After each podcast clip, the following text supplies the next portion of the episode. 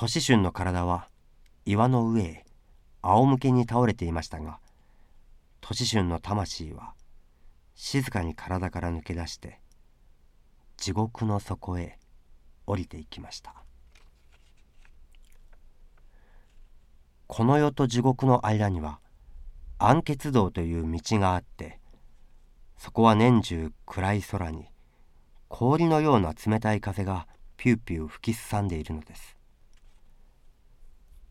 年春はその風に吹かれながらしばらくはただ木の葉のように空を漂っていきましたがやがて神羅殿という額のかかった立派な御殿の前へ出ました。御殿の前にいた大勢の鬼は年春の姿を見るや否やすぐにその周りを取り巻いて木座橋の前へ引き据えました。木座橋の上には一人の王様が真っ黒な着物に金の冠をかぶって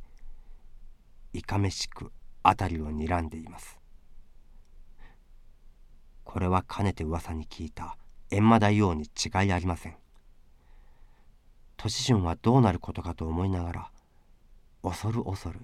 そこへひざまずいていましたこらその方は何のためにガビさんの上へ座っていた？閻魔大王の声は雷のように木座橋の上から響きました。年春は早速その問いに答えようとしましたがふとまた思い出したのは「決して口を聞くな」という鉄管師の戒めの言葉です。そこでただ頭を垂れたまま推しのように黙っていました。すると閻魔大王は持っていた鉄の尺を上げて顔中のひげを逆立てながら「その方はここをどこだと思う速やかに返答をすればよしさもなければ時を移さず地獄の呵責に合わせてくれるぞ」と伊武高に罵りました。が年春は相変わらず唇一つ動かしません。それを見た閻魔大王はすぐに鬼どもの方を向いて荒々しく何か言いつけると鬼どもは一度にかしこまってたちまち年春を引き立てながら神羅殿の空へ舞い上がりました。地獄には誰でも知っている通り剣の山や血の池のほかにも消熱地獄という炎の谷や極寒地獄という氷の海が真っ暗な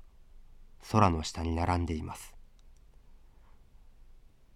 鬼どもはそういう地獄の中へ代わる代わる年春を放り込みました。ですから年春は無残にも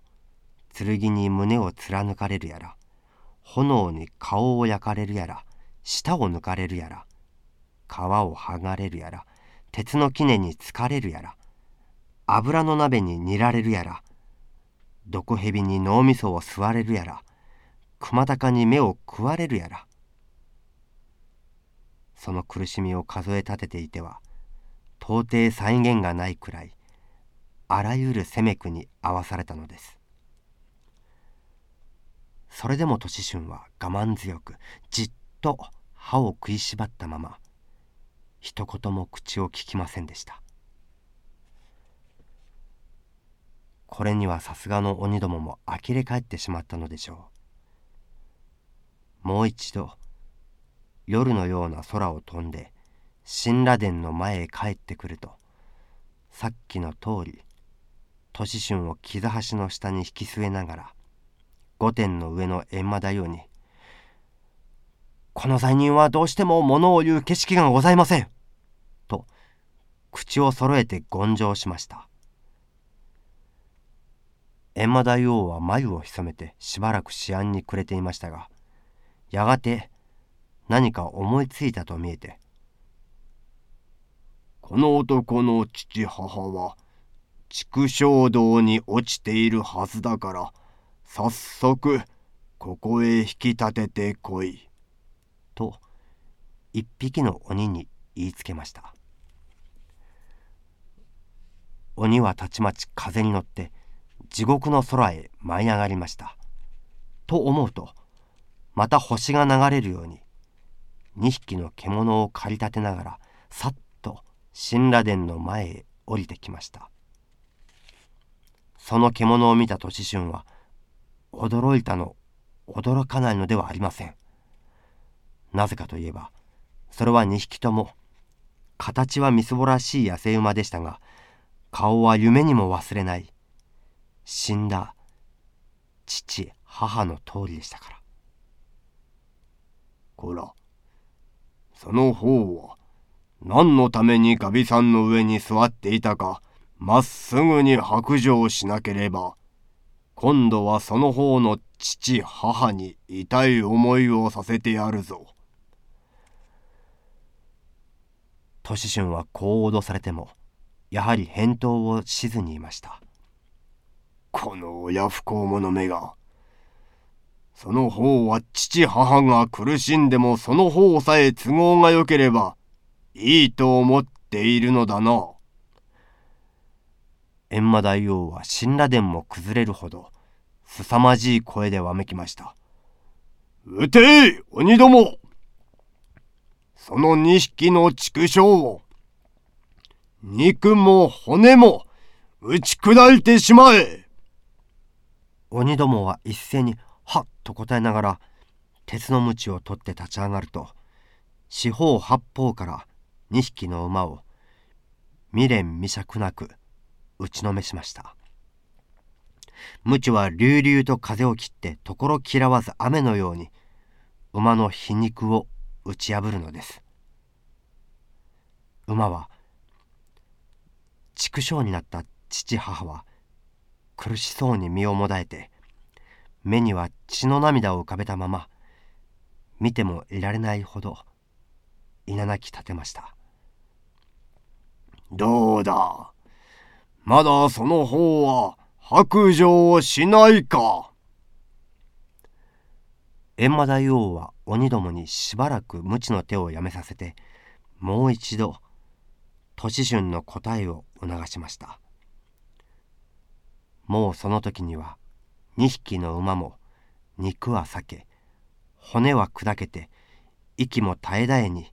木座橋の前へ倒れ伏していたのです。年春は必死になって鉄管師の言葉を思い出しながら固く目をつぶっていました。するとその時彼の耳にはほとんど声とは言えないくらいかすかな声が伝わってきました。心配を押してない。私たちはどうなってもお前さえ幸せになれるのならそれより結構なことはないのだからね。大王が何とおっしゃっても言いたくないことは